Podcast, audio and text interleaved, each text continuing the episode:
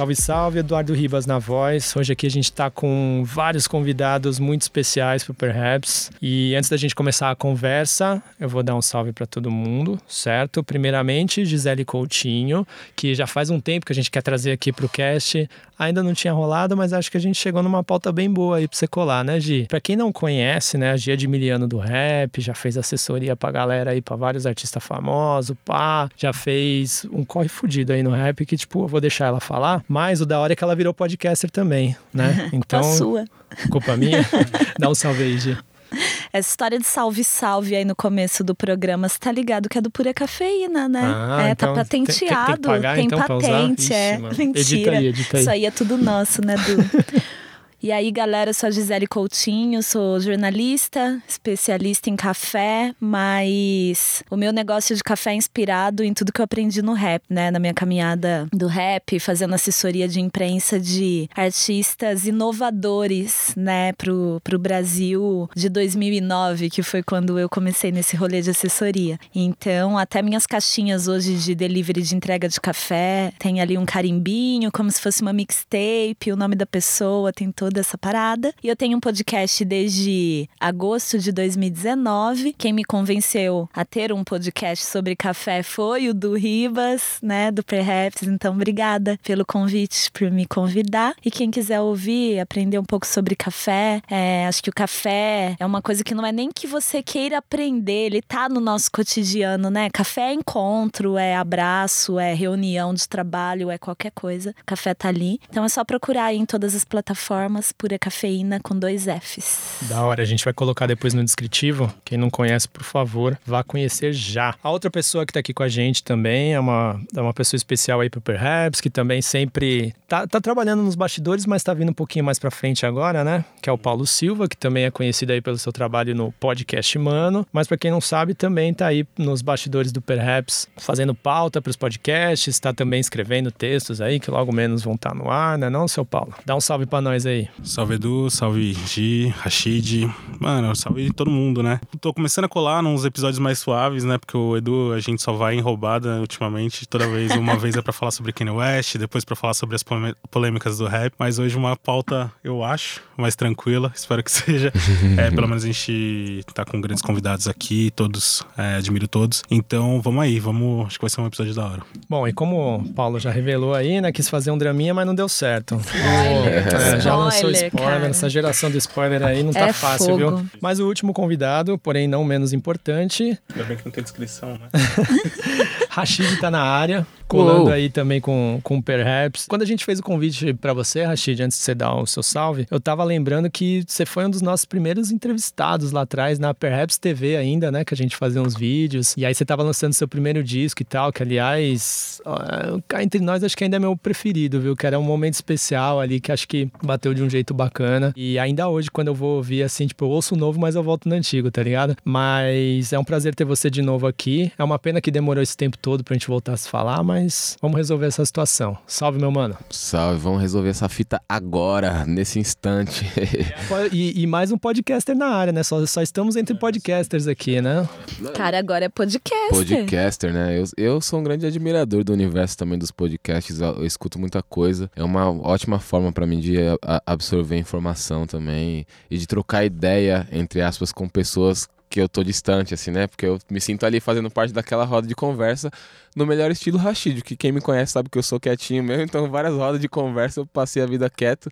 É, no podcast, ouvindo podcasts, para mim, eu tô, me sinto de uma forma natural ali junto. Pô, é, é muito louco, você tá falando aí, eu tô aqui pensando, né, que, que, que, que da hora isso, né? Porque há 10 anos atrás, um pouco mais, 11, 12 anos atrás, a gente tava lá fazendo, né? Perhaps lá firme forte, fazendo matérias e tal, e a gente sonhando em ter um dia alguma coisa postada no, no Perhaps, e agir, fazendo assessoria braba também com a gente, mó corre, e aqui 12 anos após, estamos aqui de novo, sabe? Eu, eu acho muito interessante quando eu olho para trás, para esse período aí, e vejo toda aquela nossa roda de amigos, o nosso ciclo de convivência ali, hoje aqui também, tá ligado? Fazendo parte da vida um do outro, é, mesmo com dimensões tão diferentes de trabalho e universos diferentes. Agir, a parada do café, tipo assim, uma, totalmente inusitado para quem olhava daquela época, mas a gente aqui trampando junto, eu acho isso muito, muito foda, assim, sinceramente. Tô feliz de estar aqui. Obrigado pelo convite. Da hora.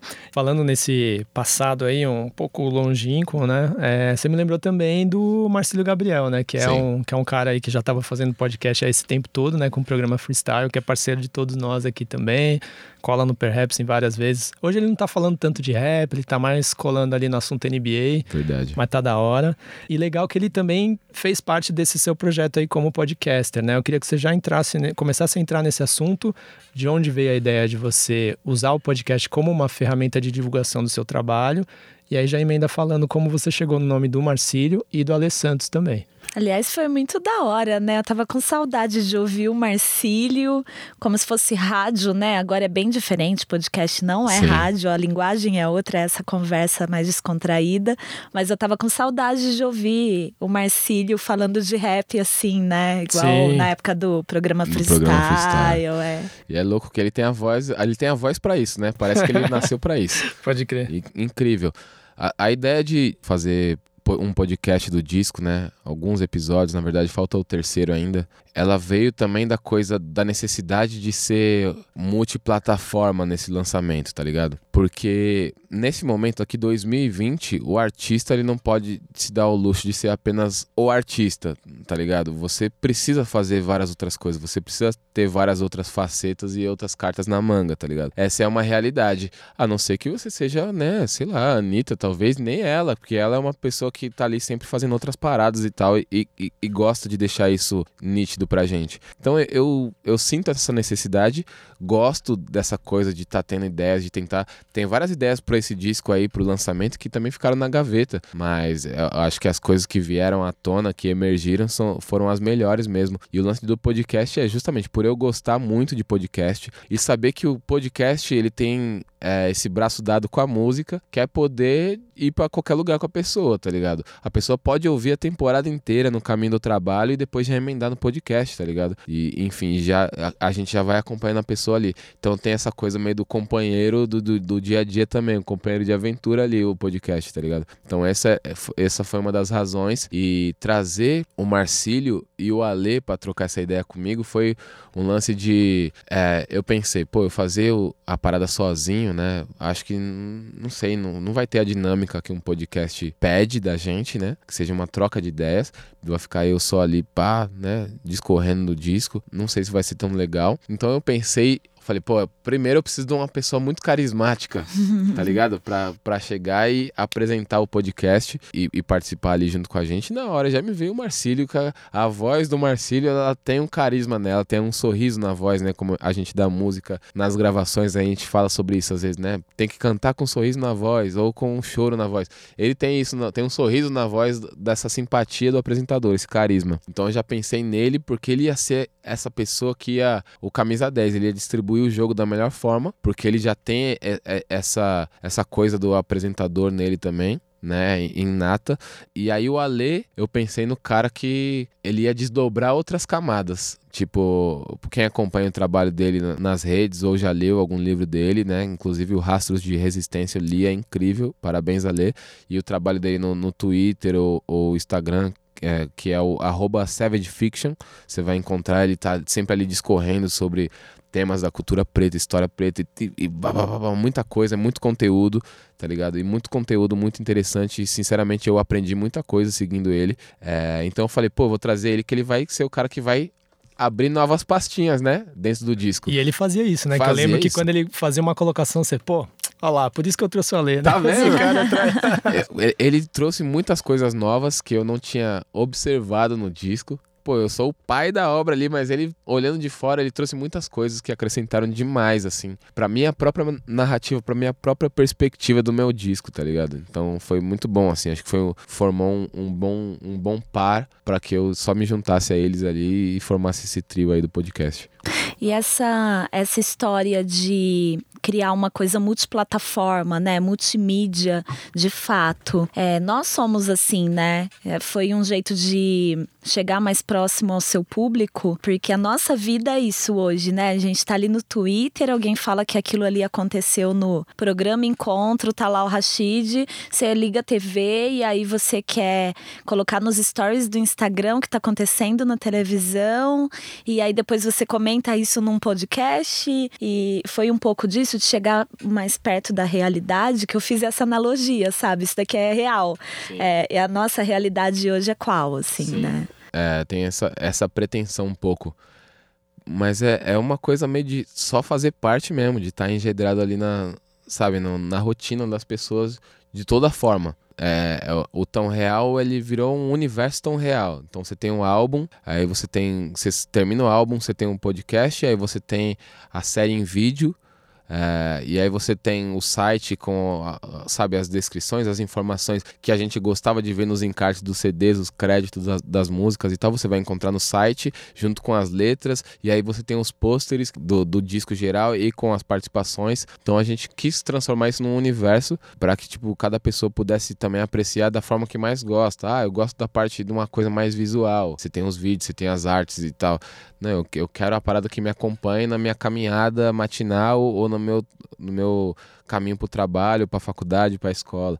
Toma aí também tem, sabe? Era meio que um jeito de estar tá perto das pessoas. A gente, como, como você falou, né? Esse sempre foi um pensamento nosso, desde a época que a gente trabalhava junto ali no meados de 2008, 2009 e 10, que também a gente tinha um lance de acreditar que a camiseta que a gente produzia levava a nossa mensagem de certa forma. É, e eu acredito nisso até hoje. Eu vim aqui, ó, tá com a minha é, camiseta tô... aí, Foco ó, na Missão. Muito bem, muito bem vestida, por sinal. A gente acreditava nisso e eu acredito que cada pecinha dessa que a gente vai trazendo e tal, elas vão somando ao universo, vão ajudando a espalhar cada vez mais o recado do disco e a ideia do disco, sabe? O medo, num, num, certo ponto, foi: beleza, a gente tem que colocar na cabeça das pessoas que isso é um disco também, tá ligado? Porque virou tanta parada, assim, um Lego gigantesco, que não, não, não, peraí, peraí. Então, se vocês repararem bem, nesses, nesse último momento de divulgação, a, a chave virou. Então, virou tipo assim: ó, é, o álbum, tão real, o álbum completo vai sair dia tal, dia tal, dia tal. Tanto que eu fui lá na, no, no Poetas no Topo é, com a camiseta. Eu ia perguntar isso, de quem que foi a ideia de você chegar lá com a data do. participar tive, do Poetas no Topo ideia. com a camiseta? É muito marqueteiro. Não, muito, cara, demais, né? adoro. Né? Por isso que o tá meu tipo trabalho com café, BBB, né, eu me inspiro no rap, entendeu? Porque eu falo, cara, ele fez isso daqui, eu vou divulgar a parada na minha camiseta. Não, mas é. Qual a melhor, todas as qual a melhor forma, né? né?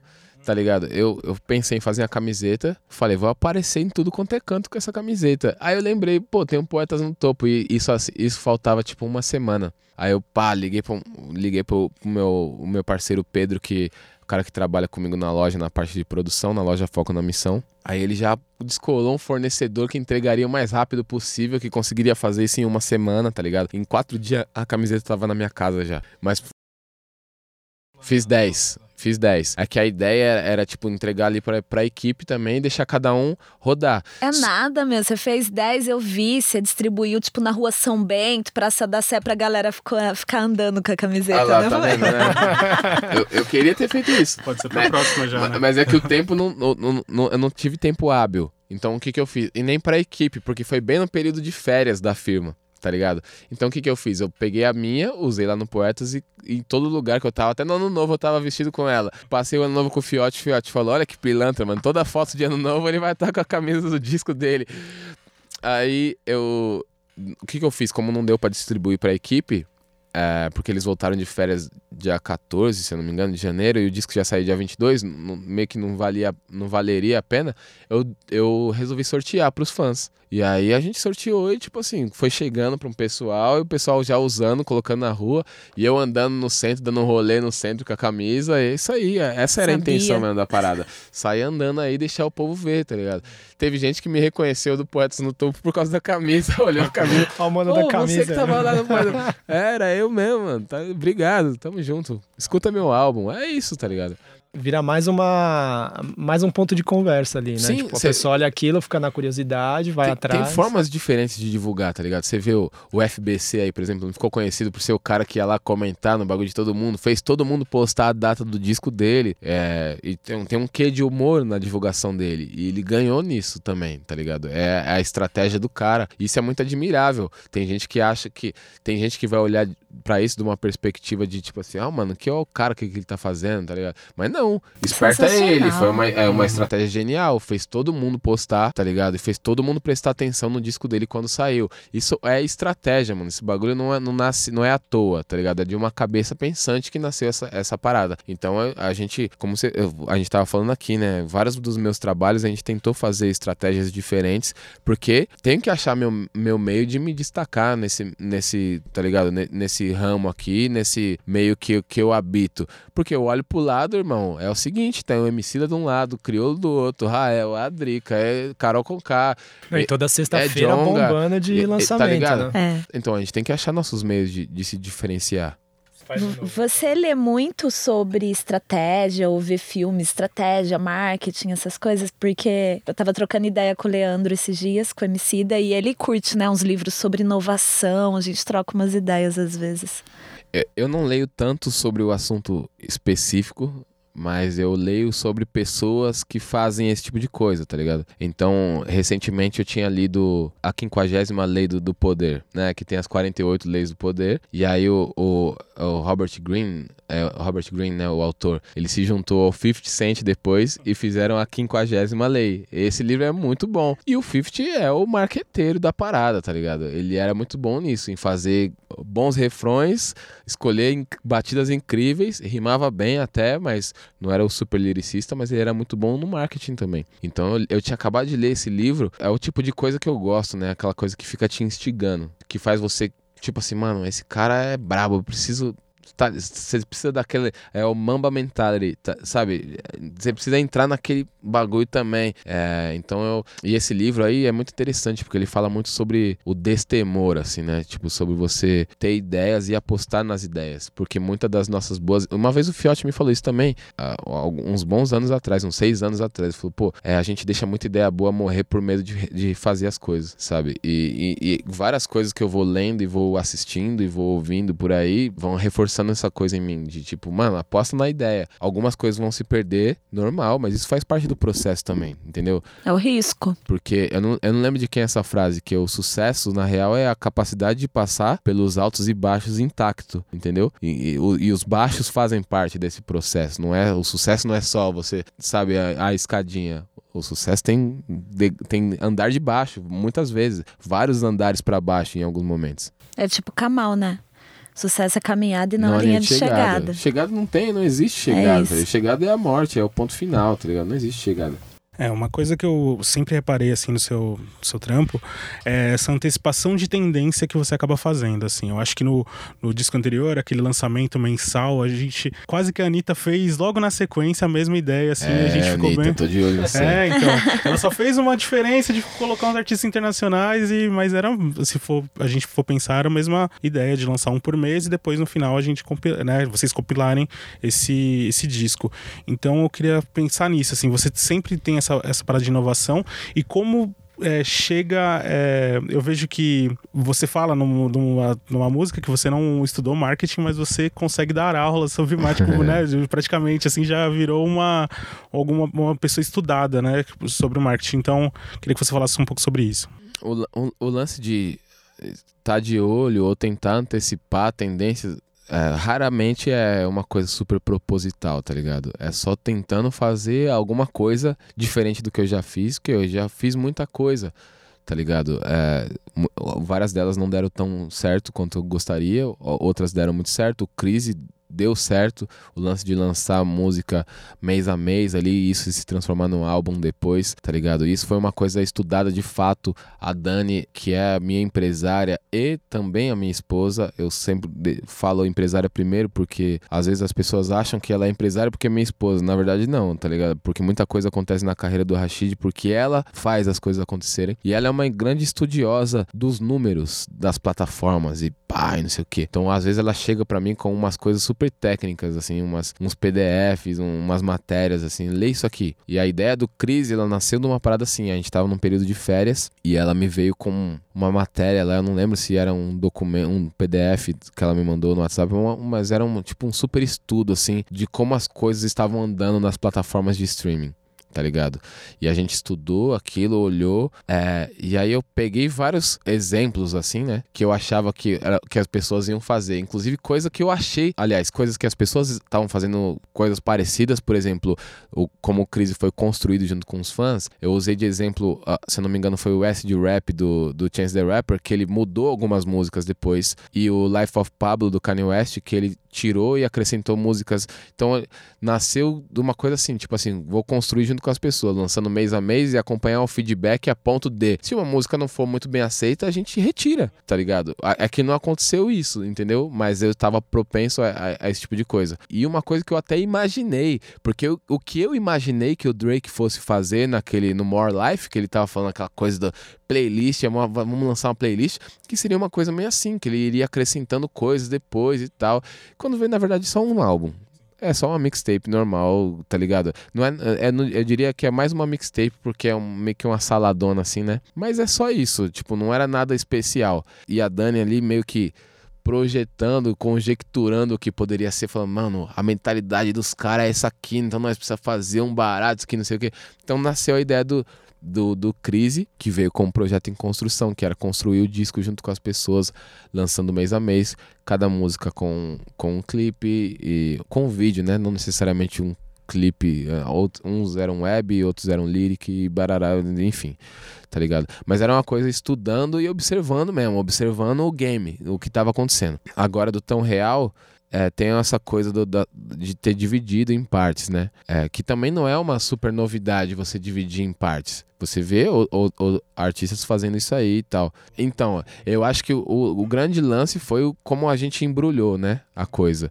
Tipo, a gente embrulhou com uma coisa que é que tá no gosto das pessoas, que é o lance das séries. Então a gente transformou cada parte do disco em uma temporada e envelopou isso muito bem. Tá? Em vez de lançar um teaser do disco, a gente transformou aquilo num trailer. A gente tinha um documentário, a gente pegou o documentário e a gente meio que foi meio que abrindo o documentário e transformando ele num, numa narrativa, numa história. E dessa história a gente transformou em alguns episódios para que pudesse ser uma série visual também, não só um documentário de backstage de álbum, tá ligado? Para que pudesse isso acrescentar na narrativa do, do, desse marketing de seriado então a gente fez os pôsteres como se né, fosse aquela coisa da locadora e tal, sabe? Tudo a gente foi amarrando nisso. Então a, acho que o, o diferencial foi o lance de embrulhar bem as temporadas, tá ligado? Porque discos divididos em partes eu tenho visto alguns, tá ligado? Geralmente em duas partes tá ligado? Se eu não me engano, o Staley, que ele fez o dele em três partes, se eu não me engano. E eu não sei se depois virou um disco só ou se ficou as três partes também.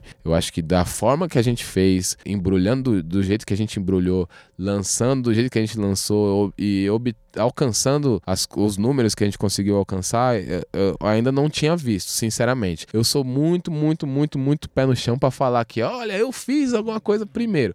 Eu lembrei muito disso agora, né? Porque o Pura Cafeína eu tenho produtos muito diferentes e agora o podcast também é um produto. Eu acompanho muito é, o que diz e o trabalho da Monique Evely, que para mim é uma das maiores empresárias no Brasil é, quando o assunto é relevância do que ela fala, ainda mais para nós negros, né? E ela fala uma coisa que eu levo isso como um mantra e não teve como eu não pensar isso, porque eu sou sua fã, mas não adianta, eu sempre vou ouvir seus trabalhos e vou ver é, o que você faz com aquele olhar de quem já foi assessora de imprensa sim, há muito sim, tempo, sim. em uma outra época. E. Você pode embalar de outro jeito, você pode fazer até se alguém já fez, ok, mas é escolher o melhor momento e ser relevante eu pensei muito isso tudo, eu fiquei emocionada quando eu vi toda a estratégia e podcast sobre café também. O meu não é o primeiro no Brasil, mas foi o momento que eu aproveitei, que era esse boom de podcast. E aí, quando eu vi você lançando o trampo com a história de temporada que serve tanto pra série quanto pra. Eu sou viciada em séries, né? Então, aquela ansiedade esperando a próxima temporada, quanto pra podcast, né? Ter tempo, trabalhar Sim. com temporadas igual eu trabalho. E eu falei, caramba, é isso, né? É o melhor momento e tem a relevância, que é um disco muito político, muito forte, né? Então eu comecei a pensar em tudo isso e falei, caramba, né? É, como que é nesse momento, por exemplo, no Brasil? É, até juntando isso inteiro, o Alê Santos no, no podcast. Como é fazer rap nesse momento, cara? Como é ter um disco denso? Ele é denso o disco, na minha opinião, assim. É. É, na minha percepção. Você até fala em algum momento, né, sobre. te- Tem uma das músicas que você fala que você dá uma oreada e que é um momento de, de dar oreada, mas você estava percebendo que outros artistas estavam indo para um lado mais vamos se amar, vamos se unir, não estavam indo para um lado tão político, até porque o clima estava muito pesado, Sim, né? Sim. isso Só que eu a gente acho que é muito como- relevante sim, isso, mas porque a é gente- se proteger, né? Sim, sim, mas a gente como, como às vezes como mídia ou como fã também, fica sentindo falta porque é, hum, se isso não vem do rap, dificilmente vai vir de outro lugar, né? Essa, essa cobrança de tipo, pô, vamos acordar o que tá acontecendo, né? A gente não pode agora baixar a guarda. E a gente até entende, por exemplo, tem, tem vários lançamentos incríveis aí que levam para esse lado da, da união e de vamos tentar dar um espaço pra mente ali, porque já tem tanta porrada no dia a dia. Mas eu achei importante da sua parte você trazer algumas músicas, hum, né, com, com, com essa oreada que você fala. Pode crer. E aí eu, eu, eu, eu, eu acho que foi da hora você falar isso no podcast, mas é isso que a Gi falou, assim, é, eu, eu acho que para todos nós, né, a Gi não é porque ela não tá falando, porque ela tá falando de café que não, não, não tem a questão política ali, que a política, ela tá em tudo, né, nós Sim. somos seres políticos, é, fica difícil de trabalhar porque isso mexe com o nosso emocional mesmo, Sim. né, então depois eu quero até voltar essa pergunta pra Gita, pra ela responder como que é pra ela também trabalhar nesse momento complicado, e a gente também, né, se vendo como produtores de conteúdo, e no caso do Rashid, de conteúdo e também de música negros, né, num momento tão, tão ímpar aí da nossa história no Brasil. Sabe o que- é doido, assim? Porque o Tão Real, ele é um disco do indivíduo, assim, tá ligado? É uma, é uma coisa que eu observo muito. Porque, mano, nós é do rap, né, mano? Nós é do rap, de quebrada, preto, tá ligado? E aí, nós tá sempre na, numa linha de frente, né? Nós é, nós é sempre na infantaria. Olha o conflito ali. Ah, espartano, lá vai nós, tá ligado?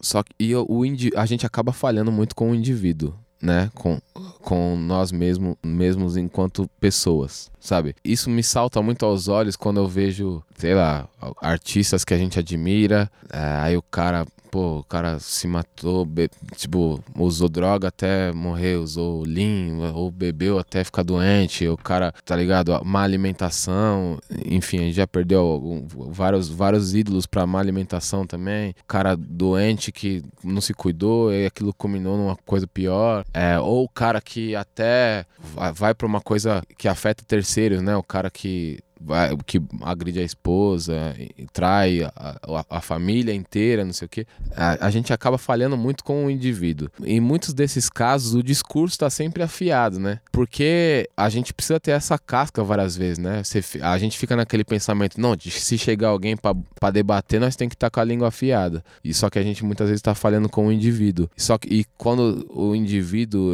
ele- ele tá enfraquecido, uma coisa, uma hora vai ruir, uma hora tudo vai cair. Então, a, a própria música conceito de rua ela tem a ver com isso, né? De que é, qual que é seu conceito, quem que você é quando ninguém tá vendo, tá ligado? Porque várias vezes é isso, né? O nosso, a nossa, como posso dizer, a nossa pessoa jurídica, tá ligado? Ela, ela tá impecável, né? Ah, não, porque esse cara ou essa mina, né? isso faz, acontece, bam, bam, bam. E a nossa pessoa física, ela tá à beira, à beira da ruína. Então, o, o tão real, ele tem a ver com isso, dos problemas do indivíduo, das questões do indivíduo. Tem a música, inclusive, Um Mundo de Cada Vez, com a Drica Barbosa e o Wesley Camilo, que ela trata disso, de você acertar o seu mundo primeiro para poder sair acertando outros mundos e eu me coloco em xeque ali várias vezes no- eu falo o lance de é e eu artista achando que tenho a visão que tô vendo alguma coisa ali que eles não tá ligado eu eu tenho gostado disso de me questionar. Eu, eu acho que o tão real, ele não é uma coisa de. Eu não estou me vangloriando de quão real eu sou. Eu estou me colocando na posição de ser humano real. Até porque esse real tem um peso no rap, né? De sim. Essa sim. palavra, né? Tem um peso pra caramba no rap, tá ligado? E aí nos últimos tempos eu vivi, tive vários problemas e tal, é, pessoais. É, enfim, minha esposa passou por uma situação de cirurgia, uma parada super complicada, tá ligado?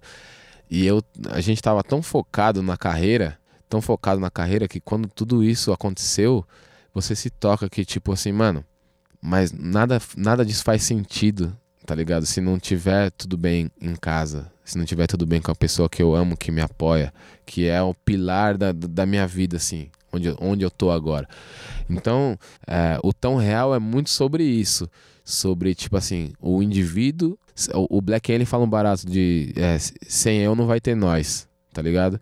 Então, é, o tão real é muito sobre o quão importante e relevante é o indivíduo estar bem. Entrei muito nesse, nesse, nessa filosofia de que para ser um grande artista, primeiro eu preciso ser uma grande pessoa. Uma coisa vai levando a outra. Porque o que eu falo nas músicas, político ou não, eu não falo porque faz parte do kit do rap, tá ligado? Eu falo porque são coisas que eu acredito, eu falo porque são coisas que eu, que eu, eu tenho visto, porque são coisas que eu acho que eu preciso falar, porque eu tenho uma voz e que as pessoas vão me ouvir, e eu tento sempre falar na medida daquilo que eu sei, que eu entendo também, tá ligado? Então eu não falo nada porque eu acho que é o assunto do momento, ou porque vai ser frase de dar RT no Twitter, tá ligado? Eu falo coisas que eu acredito que eu preciso falar, sabe? Então tudo tá muito ligado à minha verdade, à minha vivência. No final das contas, o, o, o tão real é isso. Ele é, um, ele é um disco tão individual que ele ficou coletivo por causa disso, tá ligado? Da hora, da hora. E você, Gi, nessa, você tava falando desse rolê de dividir por temporadas podcasts, né? E o Pura Cafeína também tem as suas temporadas, né? É, e enquanto você produzia também tinha todas essas, essas, questões, né? E você também, além desse histórico no rap, você também tem é, um, um, olhar particular em relação à política, já trabalhou de certa forma mais próximo disso e tal. É, como foi produzir conteúdo nesse momento e ter até sei lá, uma perspectiva em relação ao que você estava fazendo, sendo que Cara, aparentemente tudo estava um caos, né? É muito louco, né? Porque sem tirar até o foco do, do que a gente veio aqui hoje fazer, que é entrevistar o Rashid. Eu acompanho o seu trampo tipo, desde o Mosca, acho, nas batalhas. Para mim é o disco mais político tão real. Porque hum, ele é exatamente o que, para mim, o mundo, acho que não só o Brasil, pede da gente agora. Que é você se deixar ser vulnerável. Se a gente não consegue olhar pra gente e, e avaliar o tamanho daquela dor, pode ser por uma questão pessoal, pode ser é, por qualquer questão profissional ou política partidária ou não. Você não consegue, por exemplo, enxergar é, fora de uma situação de vulnerabilidade que existem outros mundos, como você fala na música. Ah, o mundo do, da população de rua, o mundo da pessoa que tem mais grana. Aquela música para mim, puta merda, eu chorei. Porque é muito foda, ela não julga, ela não tá julgando, você não tá julgando a madame, você não tá julgando o cara da rua. E ao mesmo tempo você se coloca numa coloca, é, é, num lugar de não ser duro com você, né? De falar assim, poxa, existem outros mundos, eu tava aqui. Porque eu acho muita cobrança pro artista ele querer ter essa visão de achar que tá tudo, que ele tá vendo tudo. Na verdade, é ser duro com você mesmo, Sim. você estar achando, né? Você... E de ser cobrado para se posicionar, é, sendo que cara, ele às vezes quer ficar de boa só. É né? isso, sabe? E é muito difícil, né? Tem esse lado no Pura Cafeína, porque porque organicamente, naturalmente, eu virei uma influenciadora dentro do Specialty Coffee, que é o que a gente chama de café especial, que é um café de qualidade, mas que envolve todo um lifestyle de preparo do barista, é, de produtores, de saber de onde aquele café vem. Então ele é tratado de outro jeito no mundo todo, né? É, são as mesmas nomenclaturas, as mesmas tendências no Japão, na China, em Buenos Aires ou no Brasil. Só que tem uma puta cobrança, porque o Brasil é o maior produtor do mundo, o maior bebedor do mundo de café. Então é tanta cobrança que às vezes você fica, nossa, eu tenho que ter uma ideia nova. Eu tenho que criar um curso novo. Eu tenho que vender um café que ninguém tá vendendo. Ao invés de falar, cara, deixa eu ficar aqui e fazer o meu melhor nesse momento. Porque, como a própria Monique Evelyn diz, você não vai ser o primeiro a fazer aquilo, você não vai ser o mais importante do mundo, você não vai. É, você tem que fazer o seu e tentar se destacar em algum momento sendo real, tendo, mantendo a sua essência, porque senão desmorona. E então ouvir o disco nesse momento para mim foi muito animal, assim. Eu lembrei de uma conversa que a gente teve saindo do show do Municipal, que sem querer, depois com aquela chuva toda, show do Municipal, do lançamento do disco do Emicida, eu encontrei o Rashid e o Kamal, Marcos Vinícius e Michel, e a gente ficou lá tomando um café enquanto a chuva passava. Ó, que louco, eu tava lá e não vi, ó. A gente não, se falou meu, por WhatsApp só, não vi nenhum dos dois, Nem ó, me viu, errado. a gente sumiu vai na neblina ali, que ó, café na chuva. que foi esse aí que eu não vi? não, a gente não vai contar. Mentira, gente. Era uma Starbucks. Eu tava escondida da chuva. Eles chegaram. Ah, a gente vai falar pra todo mundo que você tava ali numa Starbucks. Eu, Pô, eu não julgo, não, meu. Eu tomo. Falou que é café, tamo aí, né? E aí a gente começou a falar é, sobre algumas letras do Emicida e tal. E aquela percepção, né, cara? Às vezes o boy anda lá de carro ouvindo Racionais, a, a música tá falando, criticando a vida dele ou algo assim. E o cara não tá entendendo. E às vezes a gente ouve alguma música hoje em dia que o rap é tratado, graças às deusas é, e aos deuses, como música, né? É, fora dessa caixinha. Ai, isso que é rap. E e ouve e fica achando que é uma música de amor. E aí você vai prestar atenção na letra, é pesada pra caramba, é política pra caramba, é visceral. Por isso que para mim o Tão Real é o disco mais político que o Rashid já fez. É. Sabe? Porque banco, você se coloca. Você banca? Banco, é nós, então. Porque você se coloca num lugar que você consegue enxergar o mundo e o que que tá acontecendo hoje, sabe? Esse rolê que você falou hoje de se colocar de uma forma aberta e sensível e vulnerável é também um baita de um ato político, né? Porque cada vez mais a gente vai criando barreiras para que as pessoas não tenham acesso à nossa essência. E como artista deve ser muito complicado isso, porque de certa forma você precisa se colocar ali, né, para poder se conectar com as pessoas. Mas é uma forma da gente se proteger nesse mundão louco que tá aí, né? Da gente levantar essas barreiras e não ser sensível até para não ser atacado em um momento em que a gente está aprendendo ainda a lidar com internet, com cultura de cancelamento, de exposição e print, tá todo mundo errado, né? Então, assim, é, é eu acho que a gente ser é... sensível e vulnerável é um, é, um, é, um, é um ato político, né? Ser sensível e vulnerável na hora certa, né? Sim. Porque quando isso mostra essa fortaleza toda. Porque a gente tem que lembrar que na maioria dos momentos que a gente está vivendo no Brasil hoje, a gente tem que vestir a jaqueta antes de sair de, de casa, né? Sim. Literalmente ali, É. bota o bobojaco, é, não vestir, é, desculpa, não, não literalmente, mas no seu imaginário você tem que estar sempre bem vestido, bem protegido, porque os ataques estão aí, né, cara? Ataques machistas, feministas, enfim. Pode ataque crer. de tudo quanto é jeito. Ataque pro artista preto, ataque o que, pro o que é empreendedor político, o que preto. não é, tipo, tá todo mundo na linha de fogo, né? A coisa tá bem escancarada, né? Em aeroporto, você é, você tá ali na fila do Platinum ali, aí a Vem mina gente branca já. É essa fila aqui é do VIP, viu? É por isso que eu tô aqui, minha Sim. querida. Sabe? Então a gente tá vendo que isso tá acontecendo com um monte de gente preta que a gente conhece, Sim. mais do que nunca. Eu vou passar a palavra aqui pro Paulo, que ele tá muito quietinho. É Mas verdade, antes, antes disso, ô Paulo, eu queria. tô a gente já teve muito. algumas conversinhas. Não, que isso, gente. Você tá aqui pra, pra somar. Muito café. É, eu e o Paulo, a gente já teve algumas conversas, não só entre nós, mas com outras pessoas também, exatamente sobre esse papel do rap nesse momento complicado, né? Se ele deveria estar mais ativo ou não, se realmente era para estar celebrando o indivíduo ou olhar para outros temas, porque senão a gente fica pilhado demais na política e acaba esquecendo da nossa saúde mental, né? Da, de- da gente ter uma força, igual a gente estava falando aqui e Real. tal. Eu queria que você falasse um pouquinho, né, da, da- pensando no teu trabalho, né, como, como você olhar, olhou para isso de uma forma crítica, né, do desse posicionamento do rap e aproveitando já emenda uma próxima pergunta aí pra gente seguir no papo. Fala mesmo.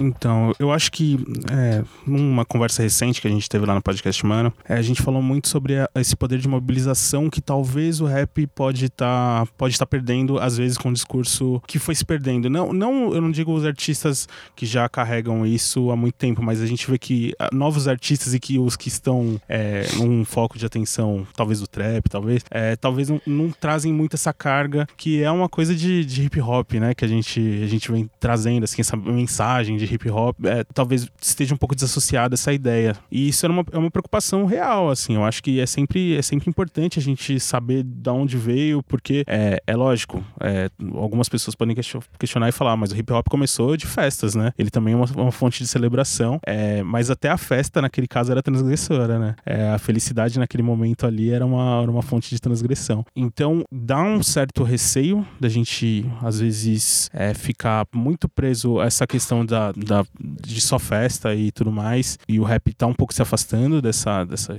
essa questão mais politizada. Então, quando a gente vê um trabalho do, do Rashid, a gente é um, é um sopro, né?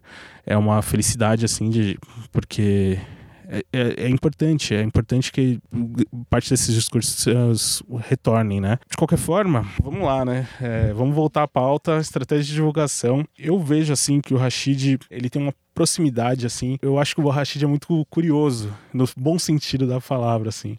É, a gente, eu já, já conversei com pessoas que às vezes encontravam o Rashid em cenários, assim, em festas de rappers que a gente talvez não imaginaria que o Rashid estaria lá. É, tô falando Costa Gold, por exemplo, e, e a gente, às vezes, a gente se cerca tanto de preconceitos e eu acho que o Rashid, ele consegue romper isso, quebrar e falar, não, eu quero conhecer, quero ver o que tá acontecendo lá. Então eu queria que você conversa, é, falasse um pouco disso, desse olhar que você tem até para um cenário que talvez não seja converse tão próximo ao seu, assim, sabe? Isso é política também, né? É. Ou politicagem até também. Mas questão é também, cara, é, tem um fardo, né, muito pesado em ser um artista de rap, né? E nós, artistas, sentimos isso muito quando você tá numa coisa super aleatória, sei lá, você tá lá num Ronivon, né, com todo respeito, aí todo mundo, não, e aí tem três convidados lá, e você, tá ligado? Chega num convidado um, fala, pô, e aí, como é que tá a vida, casamento, tá, não sei o que, não sei o que. Ah, não, tá tudo... Chega no convidado dois, e aí, a moda, você tá muito bem vestido. É, não, tá, tá legal, legal. Aí chega no, no convidado do rap, tá ligado? O bagulho já embaça, mano. E aí, que você tá achando do cenário político do Brasil nesse momento? Então tem um fardo. E, a, e agravante de ser preto ainda, né? Que Sim. aí só soma mais uma camadinha ali. Você né? só tem, só pode dar ideia consciente. Você não pode falar de outras coisas. Então, é muito importante e é muito político. É, você vê o, os álbuns do, das pessoas agora, Amarelo, Mundo Manicongo, indo para outros universos e falando de política também, porque em vários momentos ali fala explicitamente e implicitamente, tá ligado? É, mas é muito importante e o tão real indo para várias direções também, porque tem essa coisa, mano, tipo, no, novembro do ano passado, eu fiquei muito, mas muito incomodado, porque para mim foi o ano mais descarado da coisa, de tipo assim, ah, mano, os pretos também comem pão, comem manteiga, compra ovo, usa sabão em pó e assiste filme, vira, tá ligado? Todo novembro é assim, mas o ano passado para mim foi muito incômodo, tá ligado? não sei se é porque a pauta também tava muito em alta, e aí foi muito tipo assim, mano, agora sim, lembrou, o preto vai na feira, come peixe, vai no restaurante bom, vai no restaurante ruim, toma café, é, não sei o que, toma café, não, a Gisele tá sempre aí pra lembrar.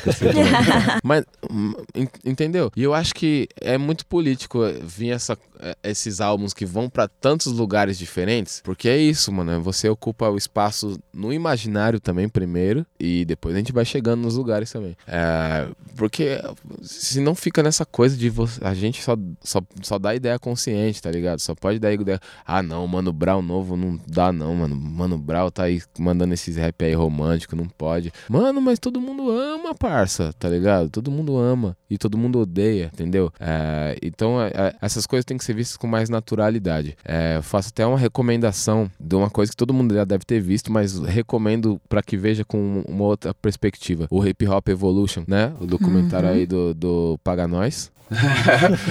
Pague nós, que é o seguinte, você vê que vários artistas ali começaram a fazer o, o rap não para falar alguma coisa que eles achavam relevante, tá ligado? Mas para fazer música, mano, que era um bagulho que eles gostavam, tá ligado?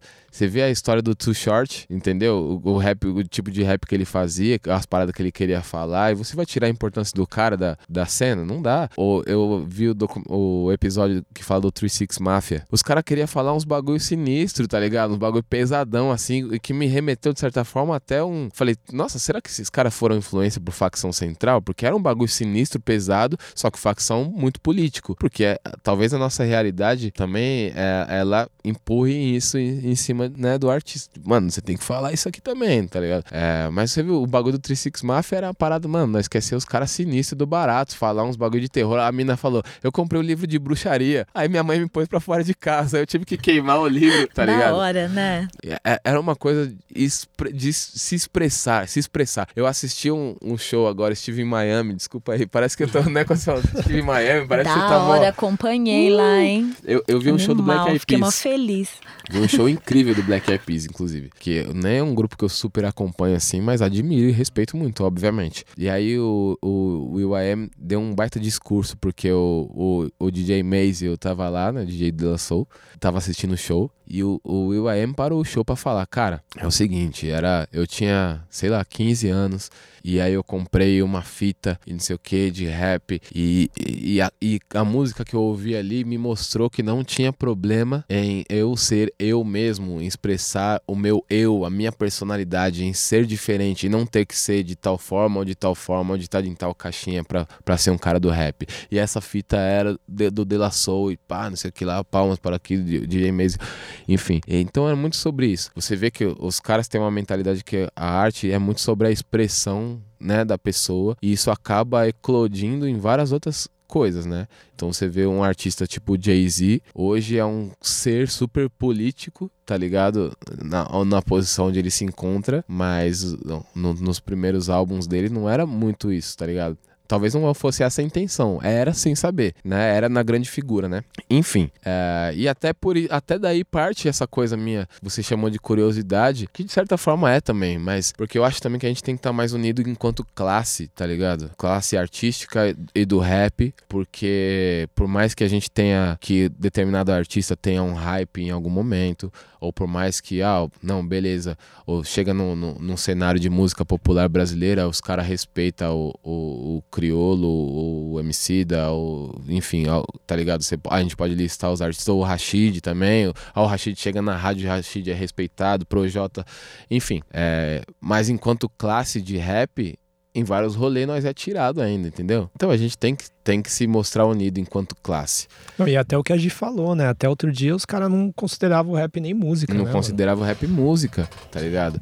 É, então, o lance de circular no, nos lugares e, e, enfim, mano, o Predella, eu conheço o Predella desde que ele tinha 15 anos, tá ligado? Coloquei já ele pra dentro do rolê, porque ele não podia entrar, entendeu? Isso não significa necessariamente que eu super acompanho a carreira dele, tem várias coisas na música dele que eu não, não, não, não concordo, mas foda-se também, tá ligado? O, o que, que eu tenho que achar, o que, que eu não tenho que achar, tá ligado? Eu acho já abrindo a pauta aí do, de falar sobre palavrão aí, ó. Só...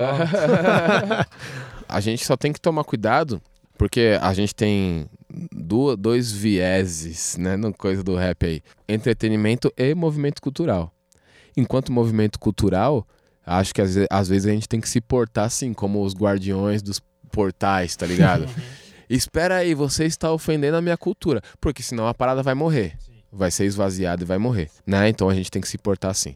Como entretenimento, a gente tem que buscar abrir a cabeça e entender algumas coisas. Não, não aceito o cara falar uma bosta numa música, falar um bagulho racista, extremamente machista. É, não, não, aí não. Aí não, aí deu brecha, deu brecha, parça. Tá ligado? Agora, quando é só o entretenimento, a música que a gente considera vazio, mas o que que é, que é o que é, o que que é o que a gente considera, tá ligado? Nesse universo imenso, né? Então, a opinião é uma coisa, né? Agora, a, a coisa que realmente agride a nossa raiz, a nossa, a nossa cultura ou a nossa ancestralidade ou o nosso presente, né? Aí não, aí é diferente, né? Então a gente tem que saber distinguir essas coisas. O cara tá fazendo a música dele, é tipo isso, isso. Várias pessoas às vezes me perguntar ah, o que, que você acha do, show, do, do som de tal pessoa. Tá ou do trap, som, né? É, ou do som do Rafa Moreira, ou do som do Raikais. Irmão, eu, primeiro, eu não tenho que achar nada, tá ligado? Eu, eu, mano, eu, o que eu achar não importa, mano. Não vai mudar o rap, tá ligado? É isso aí, mano. Eu acho. É, o Mano Brown, pra mim, é o melhor MC do mundo. Ele tinha que estar no lugar do Jay-Z, mas a minha opinião não faz com que isso aconteça de fato, infelizmente, tá ligado? Então, achar é relativo.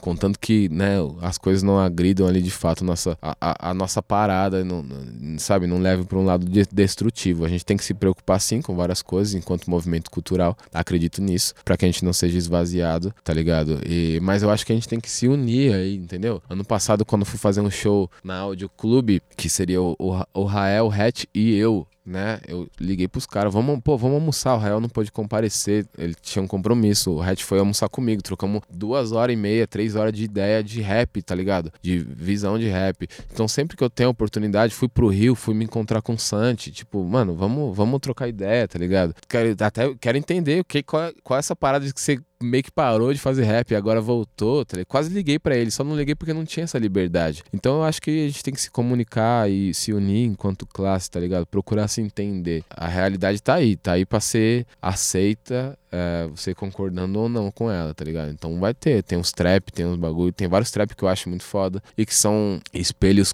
cruz da, da real da rua, você gostando ou não de recaide, tá ligado? É o, o bagulho, bagulho, é tá o espelho lá, né? é. cru do que acontece, mano. Tá correndo ouvindo trap? Ah, opa, pra caramba. ah, só uma eu, eu queria só com, completar que começou a vir umas coisas na minha cabeça, né? Porque, principalmente porque o ambiente que eu vivo mais hoje, que é do café, não é do rap, né? Apesar de ouvir muito rap. A gente tem que tomar um cuidado incrível aí, absurdo, para não embranquecer é o embranquecimento cultural do rap, né? Porque às vezes, ah, mas essa música não é rap, eu gosto porque não é rap. Tá lá ouvindo a música do Rashid, do álbum dele, aí eu ouço as minas, tipo, às vezes do café. Ah, ah, você gosta do quê? Ah, eu ouço muito rap, eu ouço isso, ouço samba, ouço aquilo. Ai, rap? Eu é, tipo, ah, mas ouve o quê? Ah, ouço tal coisa, tal coisa, Rashid. Ah, mas aí não é rap. Quer dizer, para ser bom, então não é rap cai muito naquela. Ah, mas é, o artista tá lá, o artista é muito bom, então. Ah, mas você não é preta, né? Porque para ser boa, você não pode ser preta. Então não, a gente tem é que tomar. Preto, um... Você não é tão preto assim. É, você não é tão preto assim. Ah. Então a gente tem que tomar um cuidado também é, com, ah, já que não é aquela música, aquele rap pesadão, é. o Racionais dos anos 90 lá do primeiro disco. Então não é rap. Não, é rap sim, né? É. Então vamos é, preservar e proteger. É nisso né? Que eu falo, que Essa a gente às vezes tem que é, é, por muito tempo eu tive medo de agir assim, sabe? Mas nesse momento é que, é que a gente tem que se levantar e agir como o guardião do portal da cultura hip hop. Estou aqui, tá, tá ligado? Aqui tá aqui Estamos minha carteirinha. vivos. Quem tá falando? Eu tô aqui há muito tempo, entendeu? É, nessa hora a gente tem que ter essa cara mesmo, essa coragem, tá ligado? Pô, afinal de contas, estamos aí há, há mais de 15 anos, quase 20, de, de, de cultura hip hop, entendeu? É, e batalhando, é, militando, sabendo ou não que estava militando pela cultura. Né? Então, nessa hora a gente tem que realmente se levantar. Não, peraí, como assim não é rap? O bagulho é rap. Você tá, tá tirando? Não é porque você. Ah, só porque é o bagulho que você gosta aqui, é daquele lá você não gosta, aquele lá é o rap, esse aqui não é. É tudo rap, parça. O Sim. bilhete do Rashid é tão rap quanto o estereótipo do Rashid. Exatamente. É, é, é, essa hora sim a gente se levanta e tal. Nesse momento é muita. É tanta informação chegando, né? É até complicado. Acho que a gente precisava de mais conversas assim, tá ligado? Não, e é da hora isso que você falou de falar com outros MCs também, porque acho que isso também é, ajudaria bastante nessa ideia de do rap se vê como uma classe artística, porque talvez não se veja ainda, Sim. né? E até para de repente o que você fez com o seu trabalho servir de inspiração para outros, Sim. o que o outro tá fazendo que tá no quartinho escondido ali numa quebrada possa servir para você, que esse né? cara, que esse cara entenda que ele é importante também, tá ligado? Exatamente. Quer, quer ver uma figura que ilustra bem? Um dia eu fui chamado para um jantar X aleatório, né, num lugar lá no Rio de Janeiro. Nesse lugar tava Caetano, Gil, Djavan, Jorge Aragão, pessoal do, do Revelação, tá ligado? Marisa Monte, Zezé de Camargo, é, o Luciano não estava. Para que já parece que já, já veio o nome, né? Automaticamente. Que nem a Sandy, É, né? mano, Falou Sandy, É, tem que ter o Júnior. Mano, uma pá de gente ali, tava MC da Fiote, eu, a Dani e tal. Estávamos lá, fomos convidados pra estar ali. É como se a música estivesse reunida ali, entendeu? A- a- ali fomos convidados como representantes ali, de certa forma, do rap e tal. Mas, mano, olha co- como todo mundo que se comunica há tantos anos estava ali reunido. E quantas reuniões dessas a gente tem no rap, tá ligado? Não sei, não conheço. Não conheço nenhuma. Não conheço nenhuma. Acho que não é um costume, né? E de certa forma, galera. todo mundo é responsável por isso, tá ligado? Todo mundo é responsável. Obviamente, a gente não vai conseguir juntar o rap todo. Nossa, somos. Porque somos seres humanos e temos opiniões diferentes. E o rap também tem um lance, até você, né, como um cara que vem ali da, das batalhas de freestyle e tal, tinha um pouco assim também, né, de cada um fazer o seu, fazer seu corre, e acaba gerando um Sim. certo Tem a individualismo. competição. Sim, mas que lá Tem. na frente pode ser abandonado de uma certa forma para ter uma ideia mais coletiva, né? Que Lógico, vem do- da lógico. cultura hip hop. Esses caras todos competem entre si, mano. Tá ligado? Todos competem entre si. Assim como eu compito com, com o MC da. quando se olha merca- mercadologicamente, a pessoa fala: Não, esse aqui. É tá ligado? números, É, é ca- é concorrente. Ontem Uhum. eu tava lá com ele comendo pizza, ele elogiando meu disco, eu elogiando o disco dele, e é isso aí, mano. Porque nós, a- acima disso, a gente é amigo e nós es- estamos juntos enquanto classe, tá ligado? É, então a- essa consciência tem que existir. Quando sair lá na prateleira, irmão, quando tiver lá na prateleira lá da, da, da, da loja de CD, que não existe mais, quando a pessoa entrar lá no, no- na plataforma de streaming dela, ela vai escolher quem ela vai querer ouvir. Mas aqui atrás a gente não pode deixar isso afetar a gente a ponto de a gente ficar cada um no seu canto, tá ligado? A gente precisa da opinião um do outro, tá ligado? A gente precisa se comunicar, a gente precisa entender. E Ainda mais entre homens pretos também, homens e mulheres pretos, né? Totalmente. Tipo, tem, tem essa, essa história, né, de colocar um contra o outro A gente tal. precisa linkar as coisas e a gente precisa entender os artistas novos também, porque o público novo também tem uma alta mentalidade, que e esses artistas novos estão linkados com essa mentalidade, tá ligado? E é, uma, é um gap geracional de dois, três anos só. Não é muita coisa, mas a gente precisa entender, tá ligado? Então eu, tenho, eu tô lá na mesa com o Lucas Carlos, tá ligado? Que é um cara genial, musicalmente falando, mano. Ele é genial, mano. Tem muita ideia pra trocar também. E aí eu vou, troco ideia com o pessoal da Tuyo. E vai, não sei o que. Sabe? A gente tem que, tem que fazer essas coisas, mano. Tem que fazer essas coisas. Você vê lá o brunch da Rock Nation lá no, Nossa, no né? dia do Grammy. Mano, tá toda a moda foca cultura inteira lá. Mais A nata. importante que o Grammy, o Pode brunch. crer. Pode Totalmente. Pra nós, Totalmente. né, José? E a ideia que o, que o Diri mandou depois também falando, né? Absurdo, Incrível, absurdo. É incrível, emocionante, é emocionante. incrível. Quando ele dedicou o- o- aquele Grammy que ele tava recebendo, aquele prêmio ali, né, a- a- aos discos que deveriam ter recebido Grammys e não receberam. Então a gente precisa fazer mais isso, tá ligado? E a gente não pode só olhar pro bagulho dos gringos e achar da hora que eles fazem e a gente não fazer. Então por isso eu tenho feito essa questão. Tem gente que não quer se comunicar. Teve gente que eu falei, e aí, vamos almoçar? Não, não deu. Ah, não quer conversar, não conversa. Tra- tá tranquilo, irmão. Eu vou, vou me comunicar com quem quer se comunicar. Porque é isso que a gente faz. Nós somos comunicadores também, tá ligado? Eu- a gente tem muito isso no café também, essa coisa da concorrência, né? Que você tava falando aí desse teu Emicida, igual esses dias o Emicida tava no papo de segunda com a camiseta do Foco da Missão, Sim. que é a marca do Rashid. Tá ligado? E eu, eu tô aqui com o boné do, La- do Lab Fantasma. É se fortalecer para você poder concorrer. Então, no café a gente tem muito isso. A gente quer que os nossos concorrentes, que são todos parceiros de trabalho, alguns são amigos, outros menos, tem que estar todo mundo bem para você poder concorrer ali, ó. Para, Exatamente. para, para. É, né? o, o lance do. O Cortella fala isso, né? Que um, um adversário forte te fortalece. E demais. Então eu olho pra, esses, pra esses caras. Só que o nosso olhar um pro outro, é, do Projota, comigo, com a Emicida, com, com as pessoas, né? Com todo esse nosso ciclo de convivência que as pessoas já sabem, mas ainda tem muita gente que tá dentro disso que o pessoal não, não percebe tanto, mas é, sempre foi diferente, né?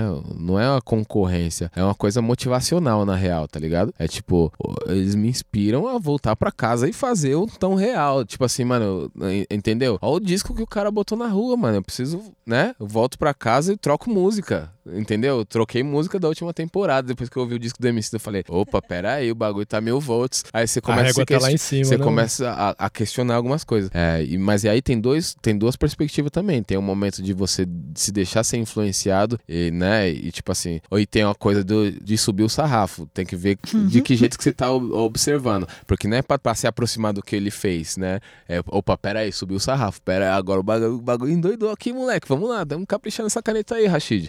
Tá ligado? É uma coisa muito assim que a gente tem. E a nossa amizade já, já proporcionava isso antes da gente começar a lançar, porque é, é, existia essa troca de conselhos. É, naquele momento, muito mais dele, da, da parte dele para mim, porque eu sou mais novo, tá ligado? E, e, é muito doido hoje em dia a gente poder sentar de igual para igual e ele me perguntar das coisas que eu faço e falar, mano, Rashid, me explica um bagulho aí, como que você fez teu bagulho? Que eu tô pensando em fazer alguma coisa assim, assim, assado, e eu gostaria de ter essa sua perspectiva, tá ligado? Então é muito doido como funciona isso. E é assim que a gente tem que estar, tá, mano. Não adianta a gente achar, é igual a velha hipocrisia do rap de olhar e achar muito doido, muito louco o Snoop Dogg ser milionário, e aí o cara aqui do rap aqui tem que aparecer de camisa rasgada, tá ligado? É, é, então não adianta nós só olhar pros caras lá pro branch da Rock Nation e achar muito foda todo mundo junto, mas aqui nós, tipo assim, não, não, cada um no seu. Não vai nem no camarim um do outro pra, pra se cumprimentar. Eu não. Eu posso estar sendo ingênuo em fazer isso, tá ligado? Mas é o, a parada que eu acredito, entendeu? Eu vou lá, vou apertar a mão. Se for, na, obviamente, da pessoa que eu gosto e tal, que eu me identifico. Não sei Real, né? Eu vou lá, vou lá, oh, da hora, irmão. Satisfação. E, e tá aquele ligado? lance também, né? Compre, a, compre meu disco, vista a camisa, vá ao show, show, também, né? Pra fazer o bagulho girar. Fazer o bagulho girar. Pessoal, a gente já tá indo pros finalmente. Eu queria uma pergunta final de vocês e uma resposta breve do Rashid. Ixi, breve. E enquanto você responde, Rashid, eu também queria que você pensasse aí uma, uma dica aí do que. Uma dica cultural, vai. Eu, eu, eu, eu curto muito que você sempre fala sobre, di, sobre livros, né? Que você gosta muito de, de ler livros diversos. Mas não precisa ser livro, não. De repente, ah. se você tiver alguma outra parada para indicar, então, ó, são dois já pensamentos tô, paralelos pensando. aí. Tá. É, vou deixar o Paulo falar aqui mais uma vez, né? Tá quietinho aí e tal, solta aquela braba. Gi, você solta uma na sequência e a gente já Pode Manda essa dica aí cultural, firmeza? É, eu queria só falar que eu tô quietinho por, por uma questão técnica, tá? Que não existe microfones suficientes, tá? Mas de qualquer forma, é, mano, uma aula aqui, eu vim mais para aprender mesmo. É, acompanho o trabalho da G, do Rashid, do Edu. Acho que é, eu vim sabendo que seria uma aula, assim, é, encontrar essas três, três ah. mentes, né? É, eu fico pensando, eu sempre vejo aquele. Não sei se. Acho que é, é comum, assim. Todo mundo já viu aquela. aquela quando alguém pergunta pro KLJ qual uma dica pra, pra começar a colar, é, ser conhecido no rap, ele fala se envolve. É, Adoro. Que nem a vice não lembrar. É, né? Você falava isso pra coloca, nós. Coloca uma roupinha maneira, fala não sei o que, cola no bagulho. E aí eu fico eu fico pensando quão importante é, é pensando num, num, artista que está começando, é, é o quão importante ainda é o se envolver, é, como é o se envolver, porque tem essa questão de eu acho que a batalha ainda é uma plataforma interessante para novos artistas, porque às vezes eles conseguem, é, ganham lá a batalha, eles conseguem expor o trabalho deles Sim. e tal. O quão relevante ainda é isso? Se a internet já conseguiu ultrapassar isso e esse se envolver já, já não é tão importante assim, queria que você falasse sobre isso. Então, sempre, sempre tem a questão, do, a questão da rua, né, mano? Tá ligado?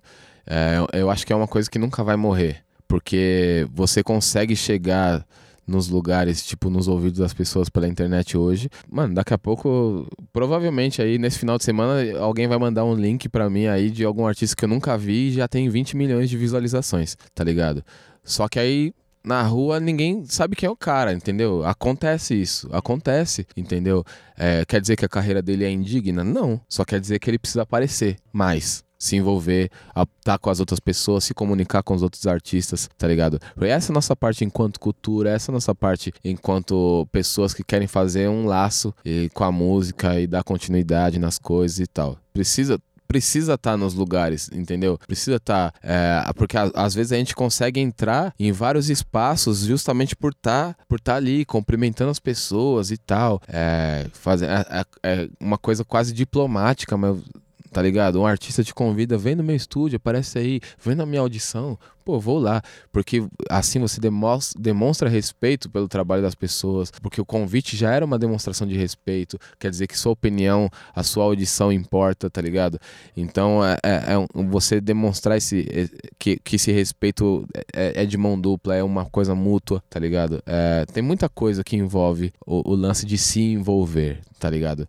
Além do, do, do, do, aparecer, tá ligado? Ser visto, que, quem é visto é lembrado de fato, tá ligado? Acho que isso no começo da carreira, principalmente, é muito relevante, sabe? Hoje a gente tem diversos artistas que eu nunca trombei pessoalmente e que são gigantescos e eu gostaria de trombar, cumprimentar, tá ligado? Sentir a energia da pessoa, pô, mano, a pessoa é, é, é monstra mesmo. Tipo, é, é, crânio no bagulho. Por isso que tá desse jeito. Não é à toa. Sabe? Você ter contato com, a, com essas genialidades que estão por aí, entendeu? Tem muito talento por aí. Então eu acho que o se envolver é, sempre vai ser muito necessário, tá ligado? Porque sempre vai ter essa coisa da rua de você, tipo assim, sempre tem aquela questão, né? Pô, às vezes o cara tem, né, sei lá, mano, a pessoa tem mais visualização que a Beyoncé, tá ligado? Mas vai na, na esquina ali, mas ninguém nem sabe quem é. E, e show, às vezes também tá, não, Exato. não representa isso, né? Às vezes tem show vazio e Não tal. entrega, às vezes é. não entrega. Uhum. A gente não pode se iludir somente com a coisa da internet. Porque o, o, barato dos números é. O número é currículo, parça. É currículo.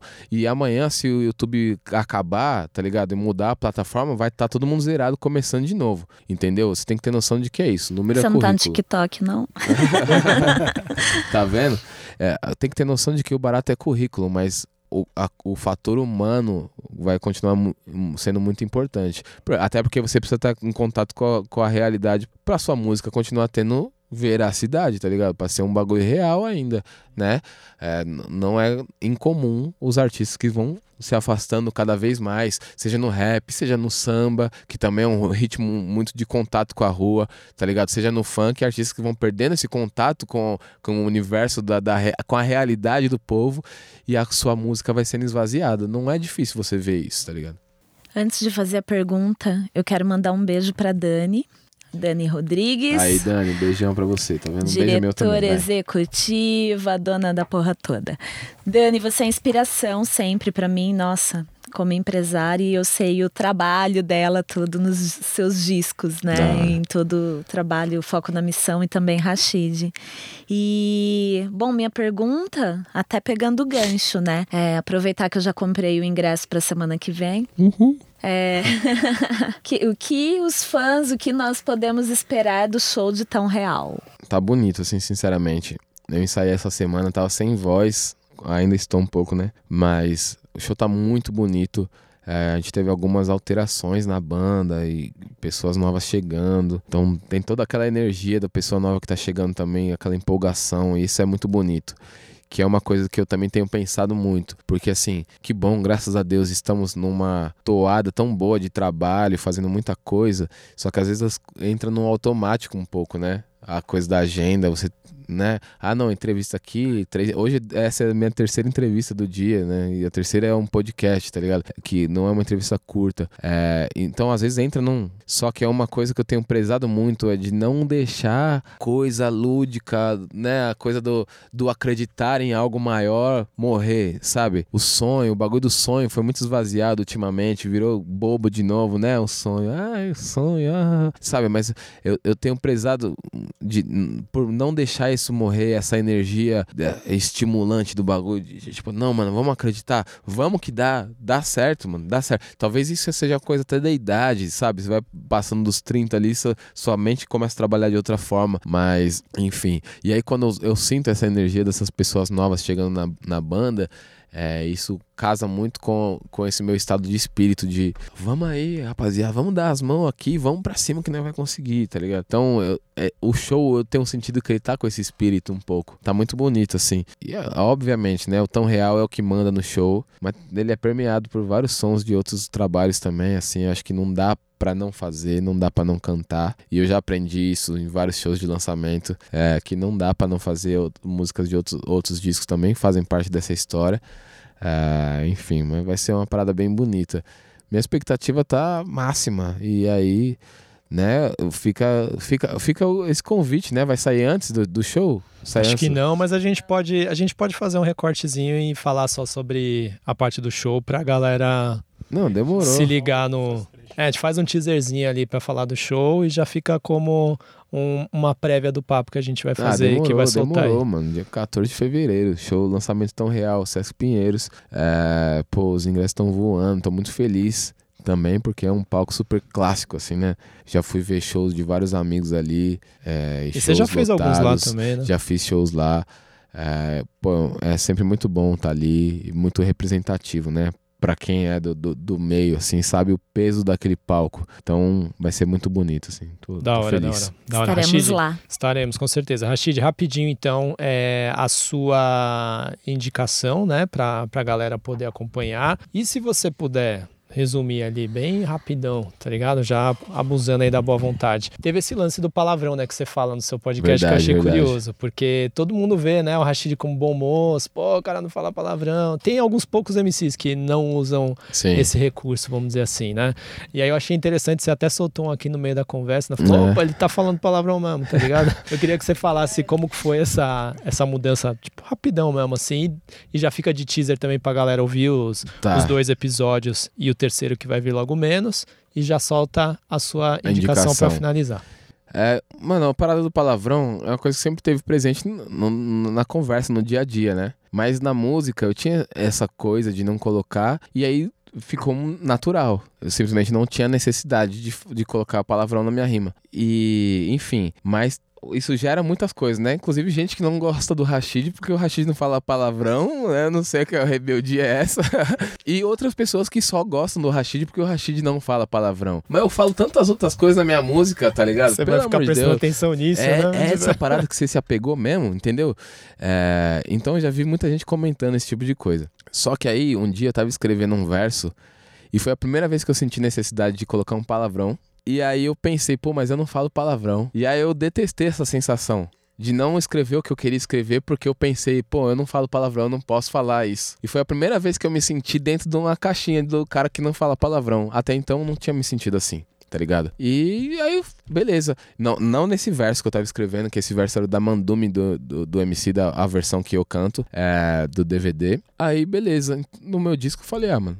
Vou meter o palavrão aqui e, e- e- e é bom que as pessoas escutem o disco porque elas vão perceber que não é tipo assim, ó, nossa, agora o Rashid fala palavrão a cada duas rimas, tá ligado? Porque não é isso também, tá ligado? Era só sair, só estou saindo por essa porta, só estou abrindo essa, essa, essa gaiola aqui e ela está aberta pra quando precisar, não se espante. Porque, mano, palavrão é um. Mano, é só um- uma palavra que um dia alguém falou, pô, isso aqui é mal educado dizer em público, sei lá. Mas, não, mano, se lasque também, é, tipo, não quer dizer nada, tá ligado? Tem tanta gente falando certinho, falando bonitinho aí, falando tanta merda, tá ligado? É, então, de certa forma, vira até uma. é, subliminarmente, vira até um protesto aí, né? A, a esse moralismo imperante aí no- nos, dias, nos dias de hoje, né? Tá ligado? Mas é mais. Foi essa coisa de. Tô saindo dessa gaiolinha aqui, tá ligado? Porque não, não me pertence, não quero me sentir preso em nenhum momento como artista, tá ligado? E eu vejo. E a minha visão é essa mesmo, de arte. Porque eu tô correndo a maratona, mano. Não tô correndo 100 metros rasos, não sei, tá ligado? Não é. não- eu não tô correndo pra chegar ali mais rápido que você. Não, eu tô correndo pra chegar. Pra daqui 20 anos ainda. Você fala, caramba, o Rashid tá correndo ainda, hein, mano? 20 anos de. O Rashid tá comemorando 30 anos, 35 anos de carreira, tá ligado? Pode crer. Forrest Gump sem caô, não- tá ligado? Barba branca. É, e agora vai o meu. Minha dica cultural, cara, é. Um livro. vai um livro aqui, né? Eu sempre falo dos livros e tal. Mas é porque eu fiquei meio apaixonado aí por esse livro e já tinham me indicado. O próprio Emicida já tinha me indicado. Tony C que me deu esse livro. Falou, mano, você tem que ler isso aqui. Que é o livro Ideias Pa- para Adiar o Fim do Mundo, do Ailton Krenak, é, que é um, um cara de liderança indígena e tudo mais. O cara que tá nessa luta aí faz muito tempo. E tem alguns documentários dele por aí na internet que valem muito a pena, porque você consegue se aprofundar na visão do cara, tá ligado? Repete aí, por favor, só pra É, quem não pegou. Ideias para adiar o fim do mundo. É o título do livro. Da hora. E, mano, todo o conteúdo que tem esse cara geralmente é muito bom. Eu assisti muitos vídeos depois, entrevistas dele, discursos dele, tá ligado? Nessa, nessa luta, né, pela ocupação do lugar de cidadão do, do povo nativo, tá ligado? E é um cara muito articulado e muito crânio, assim, tá ligado? O Tony C falou assim pra mim, mano, é o brau dos caras, mano. Você tem que ver isso. E eu realmente, é muito bom. Esse livro aí, assim, é, eu, eu tava até ouvindo um podcast o pessoal falou, esse livro é pra ler em uma sentada. E realmente, mano, é porque é um livro curtinho, super tranquilo de ler, assim, e, mano, muita coisa boa. E já fica aqui uma, uma, uma da visão, assim, rapidamente, a coisa de a gente tá enxergando o planeta Terra como uma fonte de recursos só, né? E quando a gente enxerga, olha, olha nosso planeta assim, nós também deixamos de ser cidadão, a gente vira só consumidor, tá ligado? Então essa visão limita a gente mesmo. E o planeta não é uma fonte, não é uma coisa de, de você só ficar tirando coisas dele, tá ligado? Não é isso, você não tá jogando Minecraft, tá ligado, irmão? É, então a gente precisa ter um cuidado maior com as coisas. Mas esse livro é muito bom, incrível, tem uma visão incrível das coisas. E, enfim, documentários deles. E aí tem, tem um documentário que agora me, me fugiu o nome aí, mas se jogar aí documentário, eu tô crendo que vai brotar, pode pá. A gente coloca uns linkzinhos aí na descrição. Não, tem um. Ah, mano, é onde. Não sei, uma parada do rio. Não, não sei, é que tá. Na minha cabeça agora tá onde o rio faz a curva, mas eu não sei se é esse o nome. Não sei por que tem esse nome na minha cabeça. Da hora. É, bom, Gi, obrigado por ter vindo. É nóis, a gente eu falou que agradeço. Um pouquinho hoje, mas Imagina, numa próxima, falei pra caramba, uma gente. próxima a gente vai que falar isso? mais, É tá que eu ligado? falei muito, eu gosto de falar. Não, é eu que falei hoje isso era o foco, bastante. né, Rashid? Mas assim, É, o numa foco é próxima aí a gente traz aqui. a, a gente traz a Gi pra falar um pouquinho de café, de rap, porque esse assunto Tá aí ele se emenda bem. Eu vou contar todos os rappers que tomam café. Os e as MCs café. todas, os DJs. Tem vários. Né?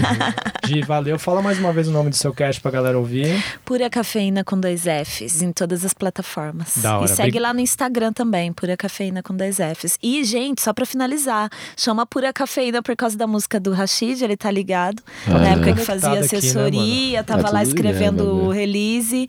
E a música Vício, né, que tem participação da Tássia, e fala, ela é tipo cafeína, Cafeína pura. pura, e eu inverti, e aí virou o nome do meu Instagram, que depois virou marca, e hoje é o nome da empresa, da firma. Demais, demais. né? Da hora, da hora demais. Paulo, valeu pela participação mais uma vez aí no, no podcast. Que, que seja a, não, não a primeira de várias, né? Mas assim, já, já tiveram outras.